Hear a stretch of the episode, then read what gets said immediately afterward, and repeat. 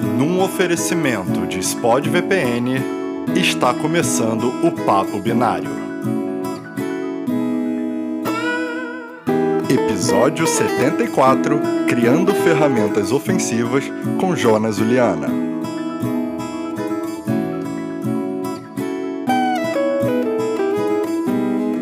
Apresentação: Fernando Mercedes.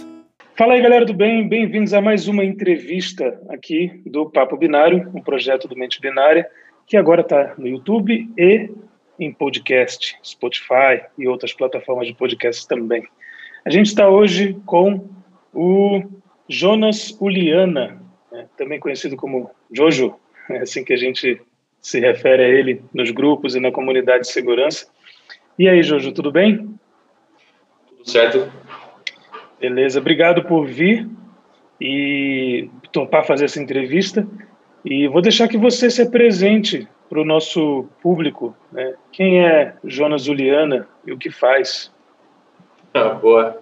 É, primeiro, queria agradecer, cara. Uma honra para mim participar uh, do Mente Binária, projeto que eu acompanho faz muito tempo e que já resolveu muito calo que eu tive durante a minha vida em InfoSec e também por também, cara, participar desse quadro em específico que tanta gente inspiradora que já passou por aqui, gente que me influenciou bastante e também a galera que trocava ideia no IRC, back in the days também, isso é muito foda, assim, e realmente é uma oportunidade uh, bem única.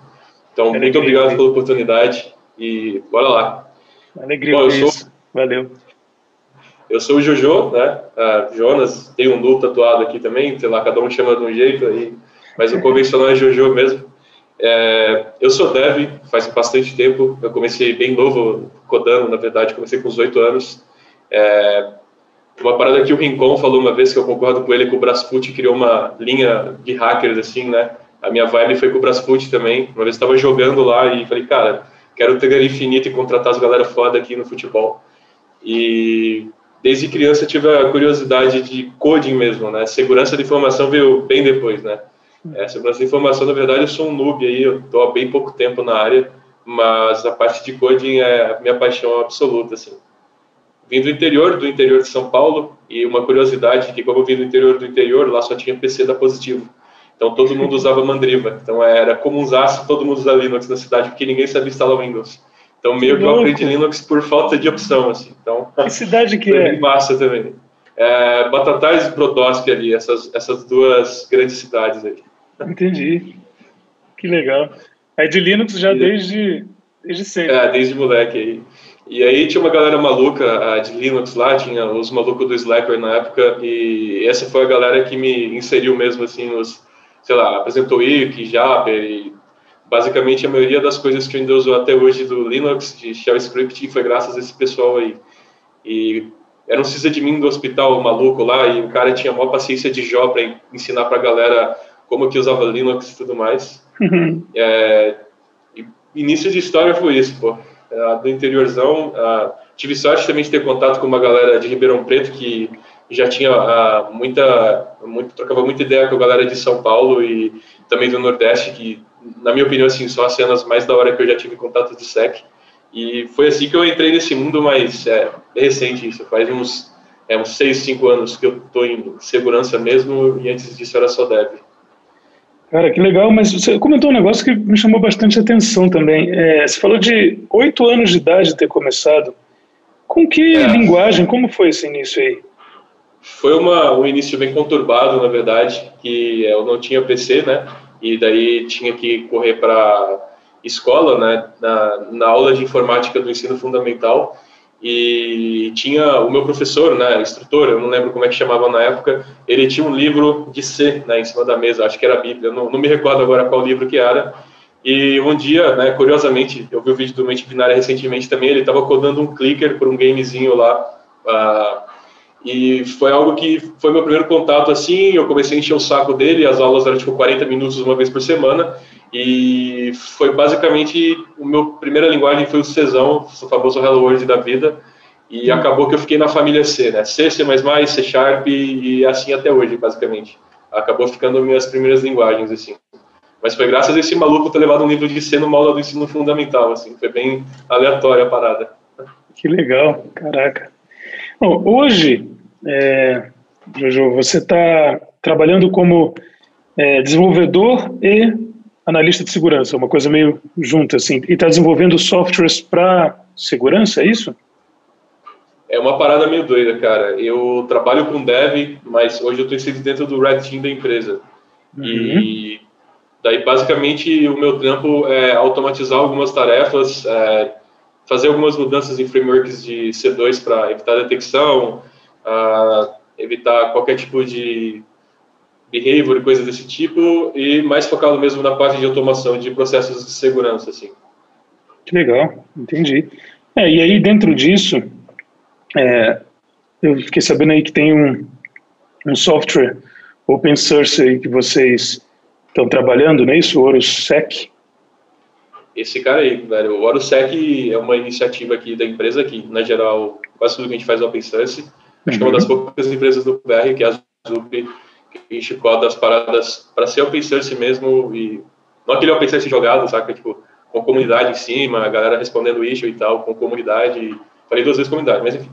E o OroSec, é, ele é uma ferramenta de SAST, que basicamente significa que ele faz uma análise estática do código-fonte da sua app, ele cobre uma cacetada de linguagens, e o OroSec, é, ele traz um viés de comunidade na própria base de código dele. Então, ele pega as ferramentas já consagradas de uh, enumeração de vulnerabilidades durante o tempo de desenvolvimento e joga para dentro dele, além de ter a própria engine para tu conseguir codar regras e coisas do tipo.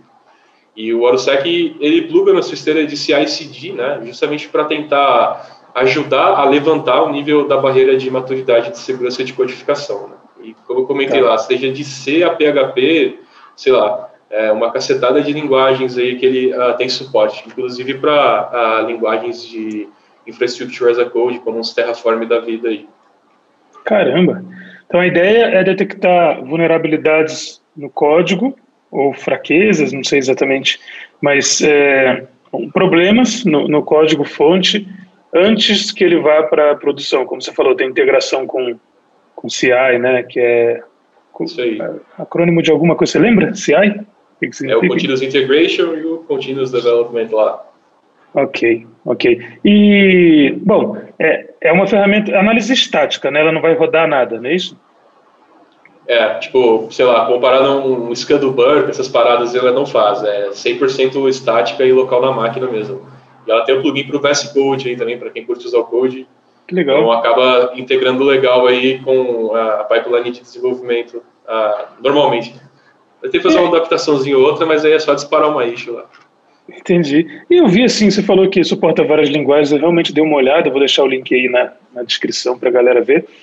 É, e suporta um monte de linguagem, né? Eu vi lá Golang e tal. Não tem a história de que, assim, por exemplo, Golang não daria para ter vulnerabilidade por buffer overflow, esse tipo de coisa? O que, que, que, seria? Só para só a galera entender, assim, né? Como, como seria uma Boa, vulnerabilidade é, assim? Tipo, uma parada que acontece muito hoje com as linguagens bem seguras, com sistemas de tipos cada vez mais restritos e imutáveis, é que você não consegue forçar a linguagem a ter um, uma estrutura de código que é suscetível a uma vulnerabilidade de memória, sei lá, um Stack Overflow, Heap Overflow e coisa desse tipo. Mas tem uma vulnerabilidade, cara, que não dá para corrigir, que é a gente. Então, às vezes a sprint aperta e a gente tem que codar mais rápido. E nesse codar mais rápido aparece misconfiguration, usar lib que tem vulnerabilidade pública, é, sei lá, deixar uma coisinha hard encodada que não vai dar nada, mas lá para frente dá uma treta colossal. Então, assim, é, essa parte de type safety, é, de fato, a linguagem resguarda para a gente, mas na hora de ir para a produção mesmo, o que a gente coda é que é o BO, né? Aí daí o Horus faz esse pattern matching com uma cacetada de regras lá Entendi. e tenta enumerar onde possivelmente tem essas brechas que a gente inseriu no código, né? Entendi, legal. E aí o ORSEC leva tudo isso em consideração para analisar Sim. o código. Ah, maneiro, maneiro. Parabéns por esse projeto e, e parabéns a Zup por fazer isso e é, de fato manter, porque custa, né? É, para uma empresa manter um projeto open source e manter mesmo, como você falou, não só simplesmente jogar no GitHub, mas manter, envolver uma comunidade e, e custa o tempo homem hora, né? Pagar a pessoa que está trabalhando, né? É, para poder é, manter isso, né, tocar essa comunidade, ou as pessoas trabalhando, custa mesmo. Senão fica aquela coisa, ah, você trabalha nesse projeto pensando no teu tempo livre, né, que é o tempo não pago. e, e aí não rola. Né? É, bom, aí agora eu queria cair para uma outra para uma outra área aqui no seu GitHub também, como né, desenvolvedor experiente que você é, tem um monte de projetos e tem um que foi pelo qual é, eu, eu, eu, cliquei e fui ver, né, o teu GitHub, fui ver teus projetos lá, que é esse HTTP Doom. É, queria que você explicasse aqui é, da onde veio essa ideia, que ferramenta é essa, e depois a gente entra no, no tema da linguagem. Boa. Cara, é, eu trampo com uma superfície de ataque web gigantesca né, aqui na empresa e também pessoalmente a gente tem uma parada de inteligência cibernética que requer né, muita, muito insumos de coisas que estão abertas para a rua. E existem, caraca, uma infinidade de ferramentas muito maduras, muito convenientes e escaláveis que fazem esse tipo de funcionalidade. Uma das mais famosas é, é o Aquatone, né, que inclusive vem do projeto Aquatone, lá do Blackbird americano, a parada toda. E o Aquatone, né, como o próprio nome já faz referência, ele é uma ferramenta de flyover, né, que significa que ele vai passar em volta de uma cacetada de hosts assim e tentar fazer um fingerprint do que aquilo lá é um IS, pô, esse aqui é um Angular, aplicação sei lá o que. Então, essa é a ideia dele. Só que ele tinha os gaps uh, que eu não consegui alterar, porque eu sou meio que batata em Go, eu não, não, não manjo profundamente da linguagem, e eu não, não ia conseguir sustentar uma branch do Aquatone e manter a mesma qualidade do desenvolvedor original. Então eu uh, refiz o código todo em C Sharp, né, para rodar no .NET 5, Linux, ARM, Windows, a parada toda. E acabou surgindo o HTTP Doom como é, não o fork, né, mas se espelhado nas ideias do Aquatone e de outras várias ferramentas, focado em um ponto de performance. Então ele performa legal de maneira síncrona, multithread e a parada toda, é, entregando resultados de uma de uma forma mais fácil de trabalhar, para tu fazer ingestão, uma ferramenta de log, coisas do tipo, e também mais rápida. Esse foi o meu principal ponto, né? Tentar cobrir superfícies grandes de ataque para ter uma visibilidade do que está acontecendo no menor tempo possível. Cara, eu acho isso incrível. Se você pegar um projeto, né, querer mudar alguma coisa, melhorar e tal, é, e de repente, né, ou, ou, ou, se for pensar se a gente consegue fazer, se tiver alguma coisa, se não conseguir por algum motivo, como você falou, né, ter uma profundeza lá de gol é, que você não tem exatamente a mesma experiência, fazer um fork, fazer outra coisa, fazer a linguagem, é muito mágico isso, né? tanto do, do ponto de vista da, do ecossistema de software livre, permitir isso, quanto das pessoas quererem fazer isso. Então, de, de antemão, assim, parabéns. E aí, só para eu entender mais um pouquinho, porque é, até porque também não faz muito parte da minha realidade, assim, o, o ataque e tudo, é, de Red Team, seria mais ou menos como é, um, um Nmap, só que o Nmap é uma coisa para todos os serviços, né? E no caso, o Aquatone e o HTTP Doom seriam um Nmap, só que melhorado e focado em HTTP, em serviços web, ou não? Sim, é, pode-se dizer que sim. Ah, claro que não comparado ao Nmap, assim, que tipo, ainda não tem algo similar a NSE ou coisa do tipo, mas ele faz um trampo bem similar. Tipo, fazer fingerprint, ah, tem esse header, então, pô, se tem esse header, muito provavelmente esse software está utilizando IS versão XPTO. Então, é basicamente bem similar à forma que o Nmap funciona de trazer esse tá. mapeamento de, de algo. Entendi, show. E aí, já entrando na, na, na linguagem, eu vi o código, né, e assim, eu conheço, sei lá, o básico de C Sharp, tem um projetinho ou outro, mas eu dei uma olhada no código e vi que tem o que você falou, né, muita coisa com é, é multithread e tal, tem uns, tem uns conhecimentos, uns usos, né, umas construções de linguagem que eu considero avançadas ali. É, e eu fiquei me perguntando, nossa, como é que foi esse, esse estudo de .NET, assim? É uma linguagem que você é hoje fluente, você usa bastante? E se sim, por quê? Você vê vantagens? Essa é uma pergunta massa. Acho que na cena de InfoSec, assim, o C Sharp é olhado como aquela ferramenta, pô, não tenho PowerShell, eu vou usar C Sharp, né? E Cara, minha experiência com o C Sharp, em primeiro momento, foi por livre e espontânea pressão, né? Então, foi uma linguagem que eu aprendi por não ter escolha. Então, eu estava nos meus 12, 13 anos, caçando estágio, qualquer coisa para tentar sair da mecânica, que foi minha formação. Eu sou torneiro mecânico e programador de CNC. Então, eu precisava, falar, cara, eu preciso ganhar mais grana, que tá foda aqui em casa, e na época estava popular, né, ali na região de Ribeirão Preto, o tal do .NET. E, pô, eu falei, cara, eu preciso aprender essa caramba dessa linguagem. E eu estava já uh, iniciando o ensino médio e na minha cidade eu dei sorte de ter uma iniciativa do governo do estado que é a ETEC, né? E a ETEC ela tinha um curso lá de informática e tudo mais. Eu falei, cara, é, vou cair de cabeça nessa parada aí. Daí eu fiz mecânica integrada no ensino médio e fiz a informática à noite. Eu entrava às 7 horas da manhã na escola, saía 11 horas da noite. E nesse informática, eu comecei a estudar C Sharp, cara. E quando eu olhei para o C Sharp, para quem vem do C, eu falei, cara, que porra é essa? Isso aqui não tem nada a ver com o que eu já fiz na minha vida. É completamente estranho, uma coisa totalmente análoga a tudo que eu já aprendi de programação até hoje. Conceito de orientação a objeto e tem conceito de linguagem funcional. Parecia um Lego gigantesco, né? Para mim, o .NET Framework e as linguagens que compõem a CLE. E Conforme eu fui aprendendo, sorte de ter um professor muito bom chamado Luiz Fernando, e ele me mostrou muitas coisas do internals da, do framework. E ele me recomendou um outro BR chamado Ginter Pauli, que tinha uns cursos malucos de C Sharp que na época eu considerava avançado, assim. E esse cara abriu minha cabeça, assim, né? Falei, pô, cara, é, realmente, de fato, o C Sharp, naquela época era só para Windows, ainda não tinha .NET Core nem nada do tipo, é, tinha o Mono Framework já, mas é, não, não, não, performava legal. Uhum. E aquilo abriu minha cabeça de uma forma muito massa. Tipo, eu consegui enxergar que o que eu gastava mil linhas para fazer lá no Czão ou no C++, eu conseguia abstrair para o C Sharp de uma forma muito de mais alto nível, né? Então, o tempo de codificação ficaria menor e uhum. a sustentabilidade daquele código era muito mais fácil, né? E naquela época, pô, sei lá, eu sabia o que era Git, eu codava versionando, tipo, agora vai, versão 3 e tudo assim.